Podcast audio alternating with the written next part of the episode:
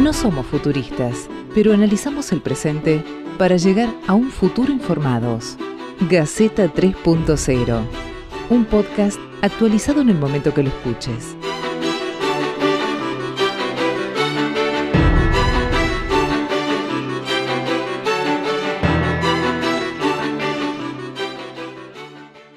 Bueno, bienvenidos, un nuevo episodio, el número 20. Llegamos al número 20 de Gaceta 3.0. Nos tomamos una semanita de descanso porque veníamos así como, como todos en pandemia, como todos encerrados, un poquito cansados hasta de la cabeza. Y retomamos esta semana, decidimos hablar de la influencia de las redes sociales. Eh, empezó a dar vueltas este documental de Netflix, el dilema de las redes sociales, y hay gente como asustada, ahora es verdad, no es verdad, me espían, me manipulan.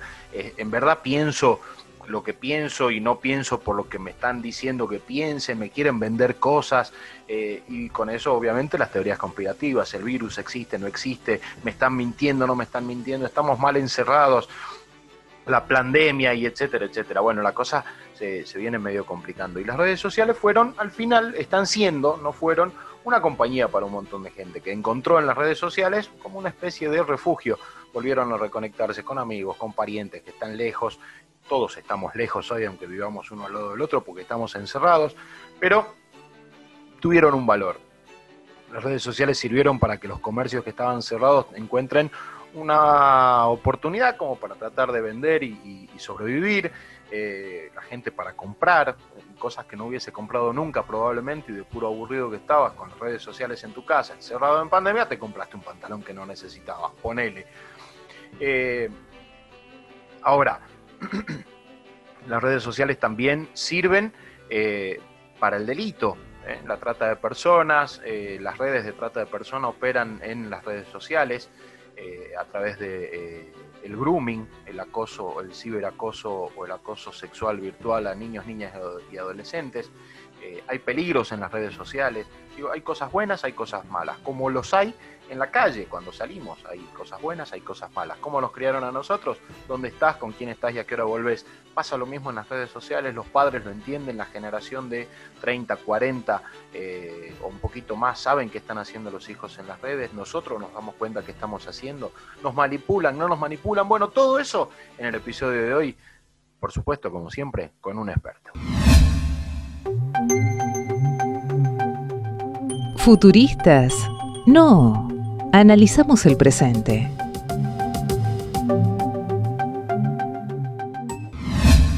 Primero que todo, gracias por la invitación eh, y, agradezco mucho estar entre amigos, que me parece que es la mejor manera de construir la realidad.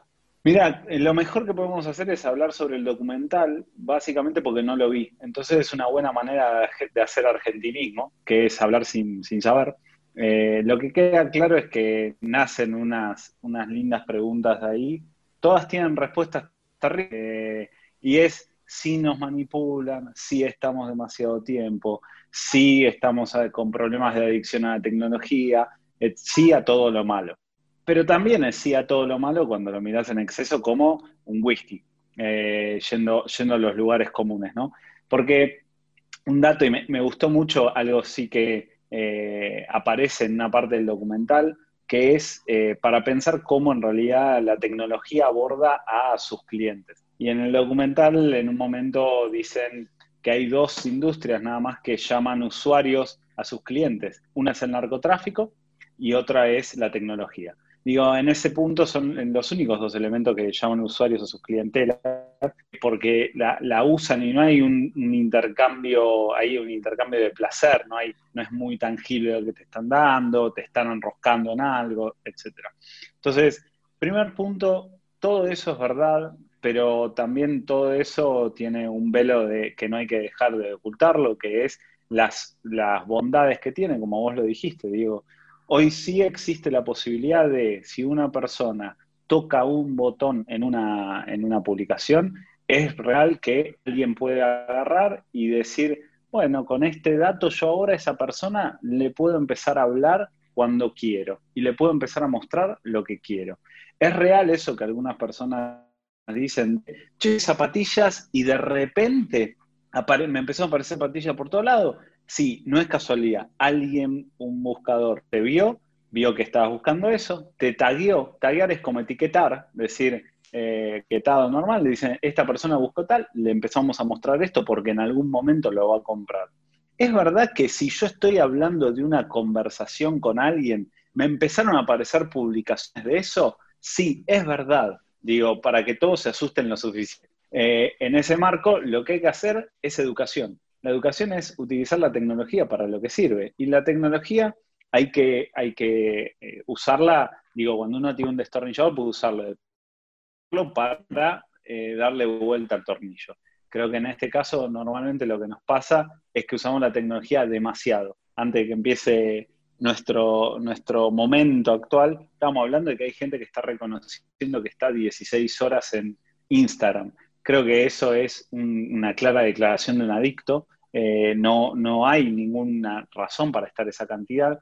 Y creo que las personas deberíamos hacer un ejercicio mucho más frecuente de los, todos los teléfonos hoy tienen la posibilidad de eh, marcar cuánto tiempo se está en el celular y haciendo qué. Mira el primer paso para darse cuenta que eh, qué cosas uno se está perdiendo, porque lo, lo, que vos dijiste fue muy interesante.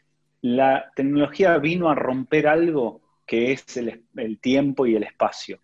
¿Por qué? Porque nosotros antes, hace 20 años, digo, cuando hablábamos de los balseros en España, digo, los balseros que salen del África y van hacia España y emigran, en algún momento hace unos años tuvimos muchos casos de eso. Imagínense lo siguiente, una madre o un padre, no voy a hacer eh, ningún elemento de género, están en una plaza con un chico. Hemos visto millones de veces un padre o una madre mirando su celular mientras su hijo está jugando y le habla y no le da pelota, le grita, está haciendo otra cosa. Yo lo he hecho, no quiero, no quiero decir que es el que arrojó la primera piedra.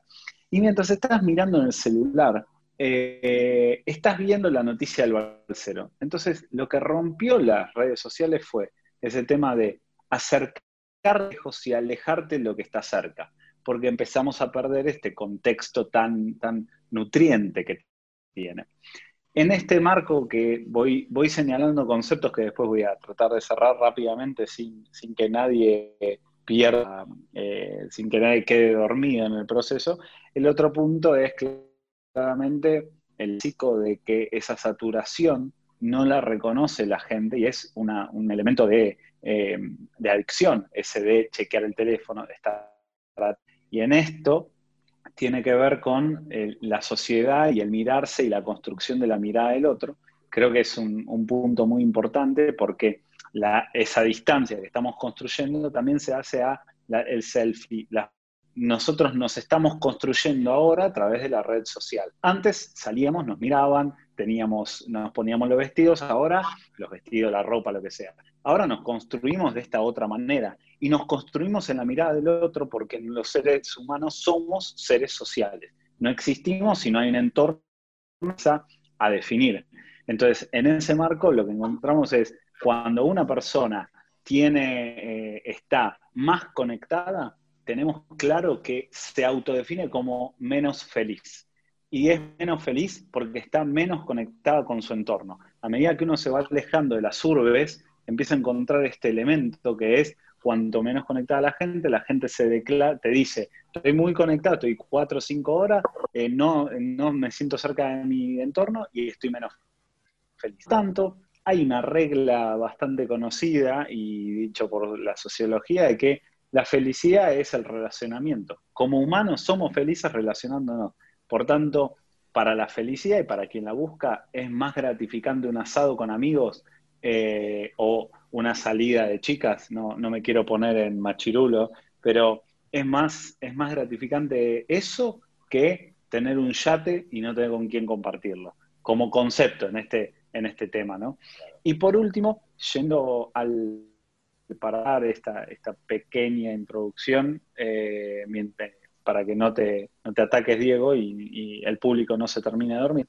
Eh, hay, una parte que es, eh, que es muy interesante respecto a cómo operamos en las redes sociales y para qué lo, para qué lo utilizamos. ¿no? Creo que eso no está claro, cada vez más no entendemos la finalidad y creo que ese es el mayor tema. Digo, cuál es la finalidad de la utilización de la red. Si una persona tiene en claro eso, va a sufrir mucho menos el abuso de la red social a sí mismo. Digo, yo tengo un fin laboral en la red social. No comparto mis historias, no. Mi fin es pura y exclusivamente laboral. Trabajo con eso en algunos elementos y comparto eso. No dejo que la red se meta en mi vida. Así como análisis general, hay muchos temas para cuidar. Todos son verdad, pero todos como todo pueden ser manejables. Hay, algunos, algunos conceptos que me resultan bastante interesantes. Digo, las redes sociales o, este documental dice que eh, don Facebook, don Google, don TikTok, don alguien nos está manipulando.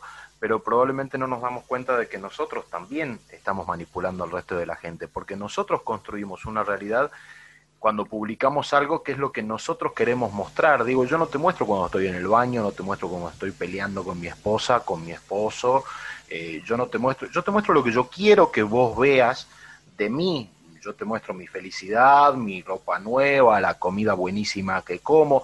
Digo, yo también estoy manipulando a los que me siguen, a, a mis amistades y demás. Creo que me parece que por ahí podemos empezar a darnos cuenta un poquito de que probablemente don Facebook, don alguien nos quiera manipular a través de las empresas que pagan para que, o de los políticos que pagan para que nosotros los conozcamos, pero nosotros también eh, somos parte y responsables de esa manipulación. Primero porque nos dejamos y segundo porque nosotros también lo hacemos, eh, con menos recursos, con menos plata, pero también lo estamos haciendo. Y creo que eh, tenemos que darnos cuenta de que, de que también es una herramienta eh, que es buenísima, esto en algún punto lo decías, eh, las redes sociales sirven para socializar. Si nosotros lo usamos y, estamos este, conscientes del uso que le estamos dando a la red social que nosotros elijamos estar, si queremos estar en todas y qué decir, este, nosotros tenemos que ser conscientes de que estamos buscando algún efecto. Digo, si, si, si yo publico en mi cuenta de Twitter eh, el diputado tal, el senador tal, es tal y cual persona, yo estoy buscando un efecto pero no lo publico en Facebook porque tengo otro público, porque tengo otros amigos, porque yo no acepto gente que no conozco en persona y demás, este, yo sé que puedo decir otras cosas en Facebook y en Instagram puedo decir otras cosas totalmente distintas. Entonces, eh, yo soy consciente de que en mi vida social virtual eh, tengo como tres personalidades diferentes, porque digo tres cosas distintas en, en Twitter, en Facebook y en Instagram. Pero nosotros también somos parte de ese esquema de manipulación o, de que nosotros queremos contar lo que a nosotros se nos da la gana de nosotros mismos. Digo, si nosotros lo hacemos, ¿por qué no lo van a hacer eh, empresas y políticos y gobiernos y organizaciones sociales? Digo. A, mí me gustaría agregar ahí nada más un puntito que, eh, que es sí un riesgo que yo vi y me preocupa mucho, que es la red social TikTok. Eh, ¿Por qué digo que me preocupa mucho? Hay, un, hay un, varios papers y varios estudios trabajando sobre ese tema. Es una red social lúdica, seguro todos la vieron. Es una red que está tomando mucho volumen entre los jóvenes. Hay un elemento que nos constituye a nosotros como sociedad, y digo en el marco de la evolución, que es nosotros. Y el respeto hacia los otros muchas veces se construye a través de la vergüenza. Digo, uno eh, no sale eh, andando desnudo por la calle, mucho más por la vergüenza que por respetar los límites de la, de, la, de la, Constitución o algún tema de eso, ¿no? El marco este genera la, el TikTok eh, y hay varios papers escritos, eh, hay un paper muy interesante que les recomiendo leer que es ¿por qué, el, por qué el TikTok puede ser la fuente de un nuevo nazismo. Digo, hay mucha gente, hay ciertos movimientos que, eh, no se expresan con demasiada soltura porque les da vergüenza eh, lo que pueden opinar los otros. Digo, eh, eso hace que nadie en una cena se ponga a decir soy nazi. Aunque lo piense, el tipo se queda quieto. Digo, yo quiero matar a... Y nadie lo dice. gracias a Dios esas barreras existen.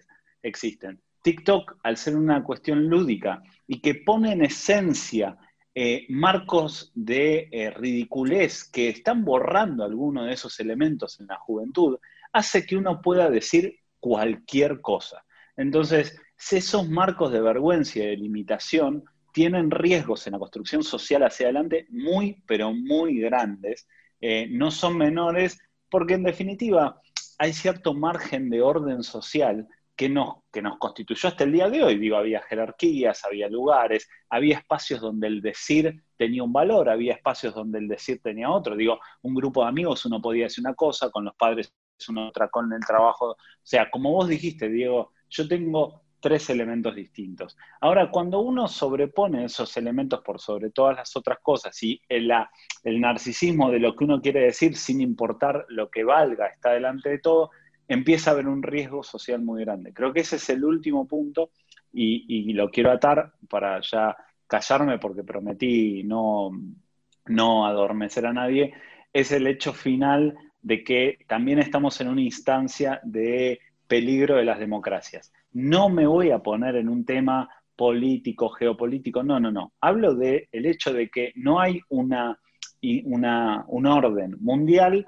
que haya durado dos años. Un orden, digo, una cultura. La democracia tiene 300 y a la velocidad que avanzó y que está avanzando la realidad, empezamos a ver un agotamiento de ese sistema. Entonces, ¿qué es lo que pasa después en ese orden y mucha insatisfacción? Digo, no acá, en todo el mundo, no quiero hablar solo de Argentina. Entonces, empiezan a conjugarse algunos elementos que son peligrosos y que hay que mirarlos. Primero que nada, eh, dar un punto de vista cortito que me parece a mí, ¿no? El tema de las redes sociales. Yo siempre lo trato de, conectar con lo que fue las radiofrecuencias moduladas cuando aparecieron, 80, eh, 90, el boom de las FM, que daba esa voz a aquellas personas que no tenían voz y llegaban en lugares eh, recónditos, ¿no? Este, uno ponía una frecuencia modulada y tenía una voz, sectores sociales que tenían esa voz. Y hoy me parece, ¿no? Desde este humilde punto de vista, que también las redes sociales tratan de suplantar ese voz a todos, a todo el mundo, y cada uno es libre de expresar lo que por ahí se le, se le plazca, eh, por supuesto teniendo algunos, algunos límites. Eh, te pregunto, Sergio, ¿cómo se puede hacer para tratar de desconectarse un poco de las redes sociales? Eh, ya que apunta mucho a la psicología y que te bombardea con tantas cosas que uno está, por ahí es como que necesita estar conectado para saber qué es lo que ha puesto el otro, para enterarse de lo que sucede el minuto a minuto. Eh, ¿cómo uno puede hacer para desconectarse de eso? Mira, a ver, hay un punto claro de que en realidad habla mucho de los seres humanos y la velocidad a la que vamos. Hay ese síndrome que vos decís, tiene una frase, un nombre en inglés que se llama FOMO, que es Fear of Missing Out, que es el miedo a quedarse afuera, eh, es, como un elemento social bastante, bastante descripto. Eh, y la verdad es que en definitiva, todos podemos hacer la prueba de que podés apagar el celular cinco días y si la persona, la gente que importaba eh, no eh, sabe dónde estás y demás, le digo, olvídate que no pasa nada. A ver, ¿qué podemos hacer?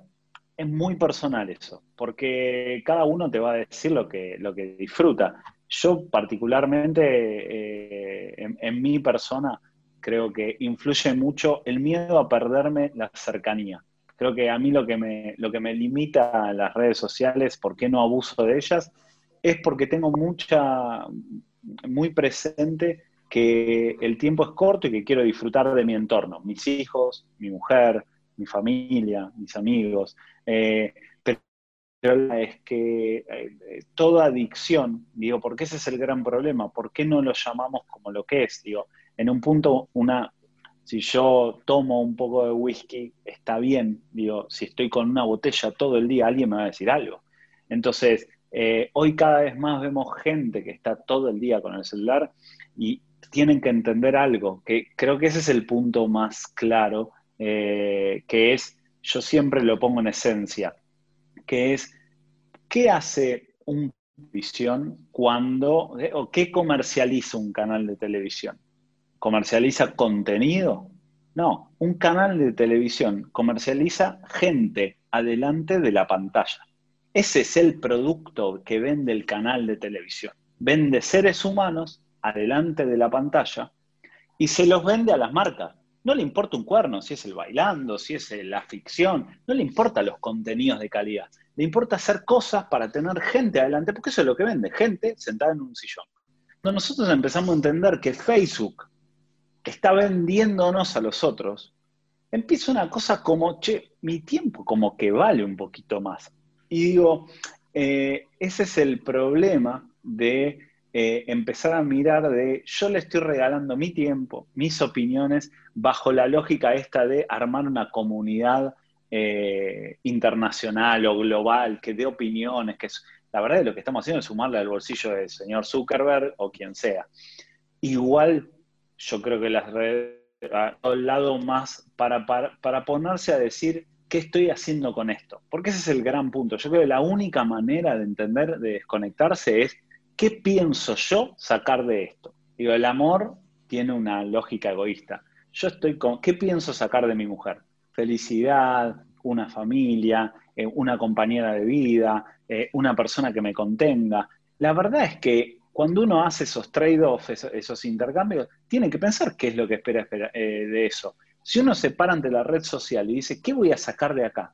Y no hay una respuesta, váyanse a un libro, digo, váyanse a mirar un amanecer, hablen con alguien, salgan andar en bicicleta, porque todo eso yo te aseguro que tiene una respuesta rápida. Entonces me parece que pasa por ahí la cosa, por preguntarse qué es lo que voy a obtener. Y cuando uno sabe, por ejemplo en este caso, digo, estamos haciendo un podcast, sabemos qué queremos obtener. Obtener que la gente escuche nuestra voz, creemos que nuestra opinión es pertinente, nos interesa el feedback con la gente, lo disfrutamos. Hay, obviamente, si te hablo de mi persona, soy un hijo del medio, entonces eh, tengo un trauma desde chiquito de que alguien me dé pelota, entonces quiero ser notable para las personas, digo, tengo 20 años de psicólogo encima y te puedo explicar un poco más, tengo en claro qué quiero hacer, eh, pero digo, después de eso, nada, eh, cada uno tiene que saber qué tiene que hacer. Me parece que ese es el intercambio real que a veces no nos animamos a preguntarnos. yo creo que las redes sociales forman parte del, movimiento, de la historia de la humanidad, digamos, la humanidad siempre quiso comunicarse, ¿no? Con señales de humo en una época, con libros, con eh, pinturas en las paredes. La gente se quería comunicar, siempre se quiso comunicar. Después apareció la tecnología, empezó la radio, empezó la televisión, empezó la FM, como dijiste vos recién, y aparecieron estas redes sociales, que para mí son algo muy importante. No digo que sean buenos y malos, o malos, son importantes para la sociedad es muy importante.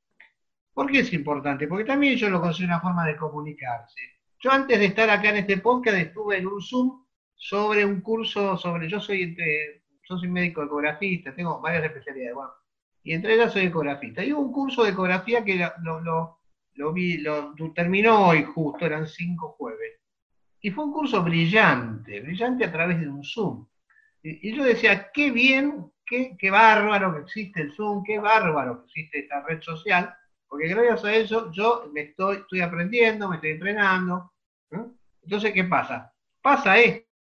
Esta cosa va a tener sus cosas buenas, sus cosas buenas, que nos están usando por otro lado, y seguro que sí. este, este documental que yo vi, es, por más que uno se lo imagina, es muy dramático, es muy tremendo.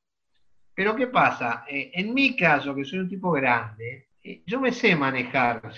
Y los grandes no sabemos manejar, sabemos que nos están jodiendo, nos están usando, y sabemos cómo hacerlo. El peligro es con los jóvenes. ¿Eh? Como dijiste vos, el TikTok, yo también, el TikTok, TikTok, no sé cómo es esto. Yo me, estoy dando cuenta que es una cosa muy extraña esta nueva que hace poquito. ¿eh? Y pasa con Facebook, pasa con Instagram también, ¿eh? que son redes que tienen su riesgo. Pero ¿qué pasa? Estamos nosotros para decir a, los más jóvenes, che, cuidado, cuidate, mirá que esto no es, un chiste, que esto te puede llevar a ser macana, que te están usando. Entonces, y, yo como grande me dejo usar si quiero, digamos. Si quiero me dejo usar. Pero si no quiero, digo, no, esto no, no es para mí.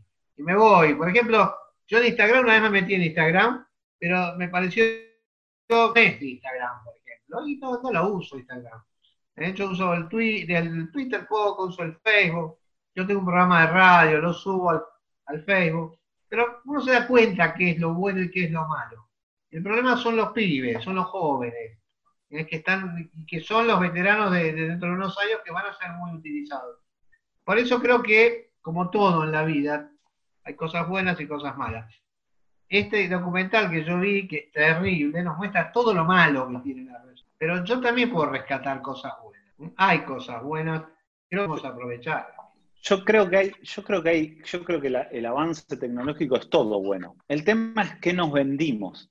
Digo, porque eh, Internet vino y se vendió y su marketing estuvo asociado a eh, como un lugar donde todo era gratis. Digo, donde podíamos adquirir. Y había gente que trabajaba para hacer eso y tenía que cobrar. Digo, veamos la crisis de los diarios. Las crisis de los diarios provienen porque no entendieron eh, qué es lo que estaba pasando. Vamos más para atrás. Miremos un hecho que yo, eso lo estudié bastante. Digo, es en Napster, fines de los 90, las discográficas, sí, mucho para atrás, Napster, no me quiero ir a los BBS, yo estoy en internet desde ese momento, o sea, me conectaba por modo demasiado, y ahí me conectaba y hablaba con una persona en, Alaska y yo la verdad que sentía que estaba en la NASA. Eh, yo vengo desde ese momento en internet y la verdad que en ese punto, eh, con Napster, las discográficas no entendieron qué pasó. Pero, ¿y qué dijeron? Yo no voy a meterme acá. Napster empezó a comercializarlo, empezó a hacer un elemento para bajar los discos, se pelearon, dijeron, tuvieron la cabeza para entender qué es, cuál era el cambio y se, y se pusieron en contra. Entonces digo, yo creo que hay un tema de ver las verdades sin también mentir sobre cómo se sostiene todo. Porque este concepto de que todo es gratis, no, los periodistas que escriben en los diarios, nosotros que estamos acá, todos tenemos que salir con un billete y comer, porque nadie va con una, con una moneda que dice yo aporto internet y te dan dos kilos de milanesa. O sea, nadie, yo aporto internet la pelota, poneme acá la plata y si no, no te lleva la milanesa. Entonces, eh, este concepto de por qué te voy a pagar por la información rompió un ciclo que es muy fuerte, que es, che, ¿Y todos estos medios cómo subsisten? Le rompimos todo el esquema a los medios. Bueno, ¿y ahora cómo pagan estos muñecos? Y un grupo como Clarín termina teniendo un medio que ya no lo lee nadie y que sostiene una estructura cada vez más chiquita, que no puede hacer contenido de calidad. ¿Por qué? Porque nos dijeron que Internet era gratis. Entonces, ¿qué, ¿cómo es la cosa? Entonces, creo que ahí el, marketing confunde de que es cierto tiene millones de... Como la tecnología nos dio grandes avances, hoy vivimos 80 años, digo, podemos salvar un montón de vidas. La pregunta del millón es, ¿para qué? ¿Para qué estamos viviendo 80 años, digo? ¿Para vivir adelante de una pantalla? A mí siempre le digo a mi hijo cuando salgo a correr con él que por suerte cada vez tiene 12 años y lo despegamos mucho y nos cuesta un montón y le, trabamos, le, clavo eh, las horas de la Xbox, la tiene limitada, el celular lo tiene limitado, le limito todo, trato de darle libertad en otros lugares y siempre le digo lo mismo, ¿viste? La película Wally, que terminan todos los seres humanos que, hay, que no tienen ni, ni, músculos ni nada y están tirados y pesan 200 kilos, vamos hacia ahí, digo, porque la pandemia que existe, la cual no habla en Estados Unidos, es de la obesidad, eh, y la, cantidad de gente que se muere en base a eso. Entonces nadie habla de eso, nadie habla de, ese elemento. Entonces creo que la tecnología nos dio todo. El tema, como vos dijiste, eh, Marce, es que cómo lo usamos. Y esa es la pregunta que no nos queremos hacer. Insisto con esa pregunta yo. Te cuento, yo soy profesor también en la secundaria, doy una materia que se llama Construcción de Ciudadanía. Y tocamos el tema de las redes sociales, de Internet, un poco la idea es que ellos mismos hagan sus, proyectos y que se pregunten cosas. Una de las cosas que hicimos fue una encuesta en el colegio de a qué edad empezaron a tener teléfonos celulares y cuánto tiempo pasan con el teléfono celular, justo un poco lo que mencionaba. La respuesta, que seguramente es algo que debe ser ya algo medido, yo los, para mí fue un descubrimiento porque nunca me lo había preguntado y aparte salió de ellos, es que cada vez empiezan con teléfonos desde más chicos y, y mientras más chicos son, cada vez más tiempo pasan. Y digamos, y, son todo, y el que no tiene celular lo sufre, y el que no tiene acceso a internet lo sufre, y se siente excluido, y todos quieren el teléfono más lindo, como una carrera por ese tema que, me preocupa, digamos, y que bueno, no, yo no tenía las herramientas para trabajarlo en el aula, ahora por ahí me llevo algunas cosas más como para, como para comentar. Y otra cosa que me pasó mientras te escuchaba antes es recordar otra serie que se llama Black Mirror, eh, yo vi la primera temporada, no vi las últimas, pero el primer episodio justamente atentan contra la democracia haciéndole un, eh, una especie de extorsión al primer ministro británico y en la segunda, si no me equivoco, en la segunda eh, hay como una especie de muestra mía de sacarle la foto al desayuno, que es hermoso, pero después la chica no se lo come, que eso fue lo que más me quedó a mí grabado en la imagen de decir, bueno, quiero la foto del desayuno perfecto, pero en realidad no lo disfruto. O sea, solamente quiero que otros le pongan me gusta. Y creo que un poco, eh, un poco ese es el, tema, ¿no? Dejamos de, disfrutar la comida, que creo que antes, fuera de la grabación lo hablamos, ¿no? De empezar a comer comida. Es decir, eh, de disfrutar el plato, nos perdemos disfrutar el plato por sacarle la foto. Eh, y creo que un poco, bueno, las redes están buenísimas. O sea, pues yo le puedo mostrar a un amigo capaz que vive en otra ciudad lo que estoy por comer y podemos compartir la alegría de que me estoy por comer eso, pero en realidad tengo que saber que la alegría es eso y no, y no en subir la foto a una red social para que alguien que con quien no tengo trato le pone un me gusta. Eh, un poco habría que trabajar eso con la gente, digamos, ¿no? darnos cuenta de eso. La, educación para mí, esto, mira Esteban, diste en algo que el otro día yo me acordaba, que es, eh, entendí yo hace mucho tiempo el problema de vivir en una ciudad. Yo estaba en el campo con una persona y me dice, ¿ves aquella, no me acuerdo si era una vaca, un caballo, una oveja, lo que sea? Yo no veía nada. O sea, pero nada, ¿eh? Y, no, no, y tengo los anteojos bien prestos, ¿eh? no veía nada. Me dice, ¿pero no la ve? No, le digo, no, pero no, ni siquiera veo un pu. Viene otro, pero ahí está, era amigo de este tipo. Viene ahí un amigo mío y dice, no, yo no veo nada. Bien, bueno, nos quedamos charlando un ratito y aparece el dueño del campo. ¿Y ustedes dónde son? De Buenos Aires. Ah, por eso no ven la otra. ¿Qué? Y dice, sí, lo máximo que ven ustedes son 25 metros para adelante que tienen una pared. Nunca entrenaron dos kilómetros para adelante. Es lo máximo que vieron, 25 metros. Dice, yo hoy, el otro día me acordaba de esa historia y decía, ¿cuánto vamos a empezar a mirar ahora si lo máximo que miramos son 20 centímetros? O sea, digo, lo, que más me, me, preocupaba, digo, o sea, nuestra capacidad de mirar hacia adelante cada vez es más inmediata, menos reflexiva y más instantánea. digo, en ese punto de lo que estás diciendo vos, creo que hay un, hay un elemento que eh, juega mucho con la paciencia y la tranquilidad que hoy eh, es un duro equilibrio para criar chicos, porque creo que nunca los chicos tuvieron tanta atención, pero nunca los chicos eh, tuvieron tanta desatención al mismo tiempo. Fue, y me explico brevemente, digo, nunca los chicos estuvieron en una, charla tan activa todo el tiempo. Los adultos no hablaban de los chicos hace 30 años en qué te dijo, cómo te dijo. Yo hablo eh, y hablo con mis hijos, con mi mujer, recién venimos de una charla en la cena, horas, los escuchamos, le ponemos límite, o sea, es una dinámica muy constante. Eh, pero a su vez, la saturación de demanda tan grande que existe de parte de las redes sociales, porque como dijiste, no solo tienen que tener el iPhone, tienen que tener la zapatilla y tienen que tener esto, y, explicarles que el consumo en realidad es un elemento de diferenciación social que no se sostiene a través del tiempo, porque no hace... Mira, si quieren, les doy un elemento para, para, jugar esto que te puede servir para jugar con los chicos, Silvio. Eh, yo le hice a mi hijo, siempre trato de jugar con estas cosas, y venía con el tema de la Xbox, decime. Entonces, también fue corre un año. Le dije, bueno, vamos a hacer una cosa. Le dije, decime los cinco momentos más felices de tu vida. Decime los cinco momentos más felices que recordás de tu vida. Eh, los primeros que te vengan a la cabeza. Bueno, me dijo algo con su tío Diego, me dijo algo conmigo, me dijo algo con no sé qué, con un amigo le dije, ¿te das cuenta? En todos los momentos más felices de tu vida me hablaste de vos con otra persona. Jamás me hablaste de vos con la tecnología. Hacé la prueba, Silvio. Todos te van a decir eso. Nadie te va a decir, no, el día que le no sé qué, el día que me dieron, eh, me compartieron la historia. Nadie te va a decir eso. Nadie. Te van a decir el día que mi mamá me acompañó. Entonces, ahí es donde la gente se empieza, eh, tiene que empezar a darse cuenta que la relación humana eh, obviamente estamos tras una pandemia. Obviamente si esto nos pasaba hace 100 años, nos pegamos un tiro porque hubiera sido terrible. Digo, eh, no me imagino cuando fue la gripe española cómo debe haber sido eso. Bueno, se murió bastante millones de personas, digo. Pero creo hoy nos, nos hizo sobrevivir mucho más a pesar de lo difícil. Pero creo que hay un punto ahí para tomar es qué es lo que nos hace feliz. Y cuando te tomas dos segundos para pensarlo, te das cuenta que no tiene nada que ver con la tecnología. La tecnología es una herramienta, nunca puede ser un fin, nunca jamás en la vida. Entonces creo que es ahí donde tenemos que laburar mucho.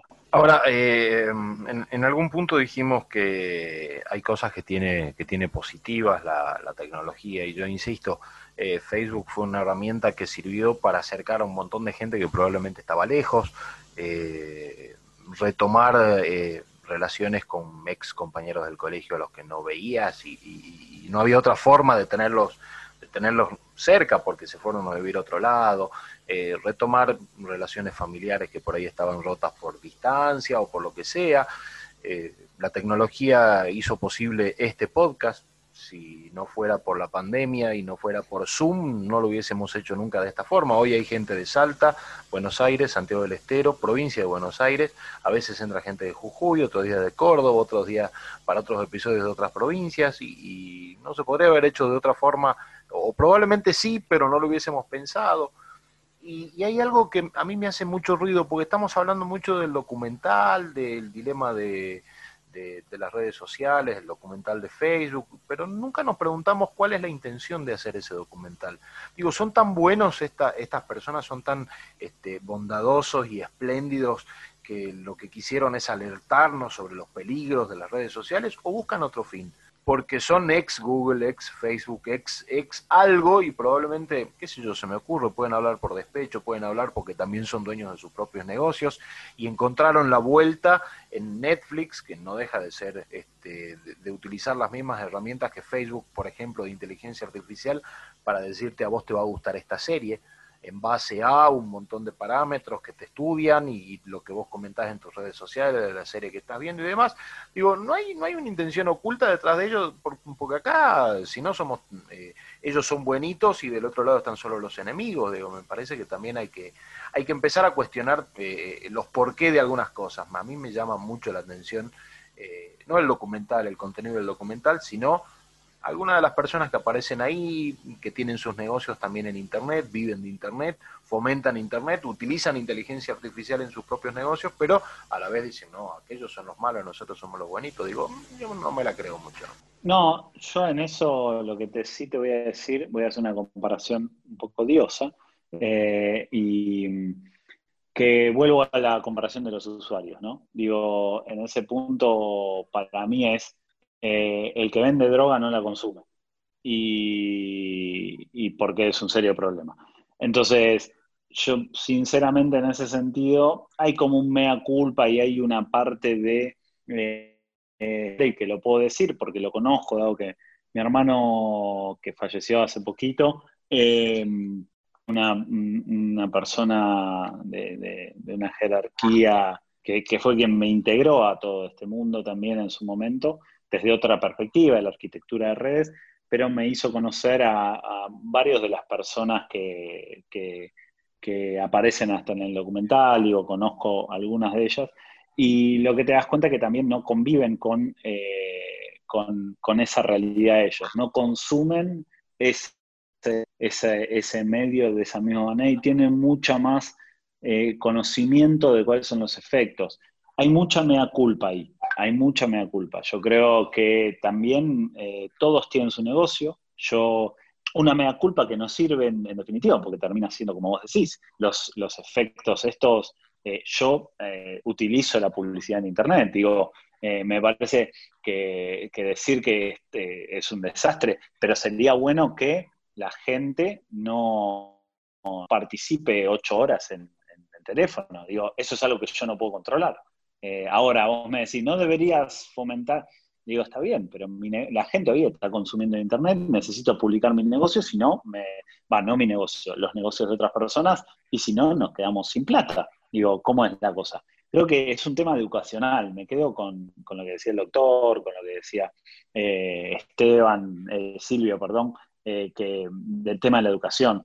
Me parece que cualquier malo puede seguir siendo malo, pero o del otro lado, es difícil que ese malo lo convenza. Y hay un punto ahí, el último, que, me quedaba respecto a los temas estos, eh, y los chicos, que es, los chicos todavía no tienen dimensión de la huella que dejan, porque todos los que estamos acá eh, en esta charla nos hemos mandado nuestras macanas cuando éramos chicos no estoy diciendo ninguna macana de, un nivel eh, para tener un prontuario policial, pero nos hemos mandado nuestras macanas.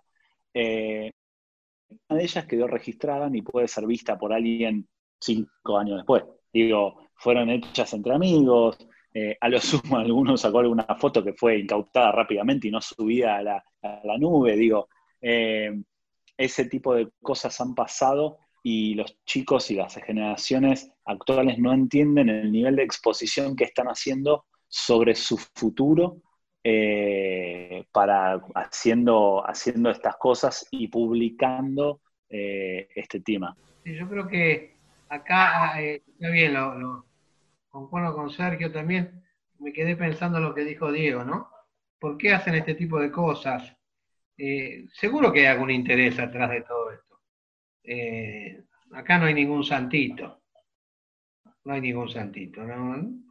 Son todos medios diablos unos más diablos que otros, pero que parecería que es un, documental que nos quiere abrir los ojos, ¿no? Bien, tiene cosas buenas, pero seguramente atrás de todo esto hay algo. Seguro, seguro. Este, Black Mirror también nos hace abrir los ojos, Silvio. Seguro, nos dice, mirá qué terrible que es la, tecnología, pero bueno, sigue siendo una serie de Netflix que, que recauda mucha plata. Este, pero bueno, hay que aprovechar, eh, como dijimos recién, lo bueno, eh, que nos abrió los ojos de esta serie, no, cosas que uno sabía, yo no sabía todo, pero me abrió los ojos. Ahora, ¿qué intención tiene atrás de esto? Hay alguna intencionalidad. Seguramente, no lo hacen de santitos, esto hay plata al juego, habrán ganado unos buenos, este, una buena cantidad de dólares. Pero bueno, en realidad, este, a mí en este momento lo que me importa es todo lo que me informó, digamos. Son las cosas que, de las cuales yo me enteré a través de este documental, por eso me, tocó bastante, por eso yo lo, propuse, porque me pareció muy interesante, muy interesante y es bueno que lo vean todos. Muchas gracias a todos por la invitación, la verdad que estuvo buenísimo y creo que es un tema para seguir educando, no nadie pide la verdad. Y, como dijiste vos, Santito, y creo que hay que hay que construir la mirada crítica, hay que preguntarse más cosas, nada más simplemente eso, coincidir ¿no? en que creo que la educación es la herramienta para, para todos que es, eh, atraviesen en todos los sentidos, ¿no? Eh, y educar en, redes sociales eh, me parece que es fundamental. La serie en sí me parece que tiene su intencionalidad, pero también cierta curiosidad y nos hace poner un poco de alerta para que estemos atentos a lo que estamos comprando. Seguramente tiene otra intencionalidad también, pero que es más, hizo de que después Mark Zuckerberg salga a, dar una entrevista en, HBO, que, la vi la vez pasada, bastante interesante. Así que me parece que es educar y tratar de que, como decía Sergio, este, que, no eh, desconectarnos un poco para vivir. Vengo del campo y en el campo sí es distinto. Eh, es, verdad lo que contaba Sergio de la visión. Mis viejos viven todavía en el campo y cada vez que voy, este, ahora por la pandemia no voy tanto, pero eh, cada vez que voy me desconecto y la hora de comer comemos y agarro el teléfono después a la tarde. Así que esas cosas hay que, con esas cosas hay que reconectarse de vuelta. Así que eh, eso es lo bueno, muchas gracias. Bueno, yo voy a comentarles que simplemente soy una víctima, soy un adicto de las redes y, hace un tiempo desde esta encuesta que hice con mis alumnos empecé a tratar de, usarlas menos, pero soy un adicto, o sea, estoy en recuperación por, a raíz de todo lo que voy aprendiendo. Estamos todos en recuperación igual. Está bueno darse cuenta. Sí, sí, sí. Pero bueno, lo acepto, lo acepto. Me doy cuenta, a veces hago fuerza para no agarrar el teléfono. Perdón, te, dejo una, una picando por ahí. Eh, hablábamos de los jóvenes, de los niños, de, de, los cuidados, de los adultos, de las adicciones que tenemos con las redes sociales. Y a mí me parece que a futuro a, quienes estamos afectando somos a los, a los niños cuando los exponemos en nuestras redes sociales sin su consentimiento. A mí me parece que dentro de algunos años ahí puede haber algún, algún problema, hay algún experimento dando vuelta en España, una especie de ley de derecho al olvido, que estos niños de hoy puedan decir mañana yo nunca quise que me publiquen mis fotos, bórrenlas eh, pero no, no le estamos eh, no, le estamos pidiendo permiso a los chicos o mucha gente digo no todos pero mucha gente no le pide permiso a los chicos para exponerlos en las redes sociales. Porque uno es grande burro viejo puede mostrarse puede hacer lo que quiera con uno pero a los chicos los estamos exponiendo y no le estamos pidiendo permiso. Ahí hay algo ah, dentro de un par de años que puede causar algunos conflictos familiares y o también legales. Sí, está, está buenísimo, no lo había pensado eso. Realmente el problema, yo no comparto demasiado las cosas de mis hijos, porque la verdad que el tema ahí, lo voy a decir, cuando las he compartido, las he compartido para que la vea gente que no podía ver, pero no me siento como que comparto un trofeo. Digo, porque uno siempre está contando eh, las, mi hijo fue, hizo, bla, bla. Eh, yo creo que, está súper bueno de decir porque la verdad que cuando crecemos a veces nos avergonzamos de cosas, que no queremos que alguien nos vea con el culo, una foto del culo al aire cuando tenía dos años. Eh, y, no nos gusta eso, está, está buenísimo. Sí creo eso, que tenemos que pensar insisto con la lógica, ¿para qué hacemos eso? Y a mí me avergüenza y no muestro un montón de cosas de las cuales me enorgullezco de mis hijos todos los días, primero porque son mías y no y eso es de padre egoísta, y segundo porque no es un trofeo mío, digo, es, es de ellos, yo los acompaño, les doy todas las herramientas. Parece que si podemos convencernos un poco más de que nuestra labor ya no es tener, y cierro por lo menos mi aporte, si hubo alguno, es con este, digo, eh, la escuela es lo único, lo que más entró en crisis en esta pandemia. Mi hija aprendió a leer y escribir durante esta pandemia. Se rompió el modelo de comenio que lo desarrolló en 1600, que era un cubículo, y que fue el único que no se modificó durante 600 años, 400 eh, años, perdón.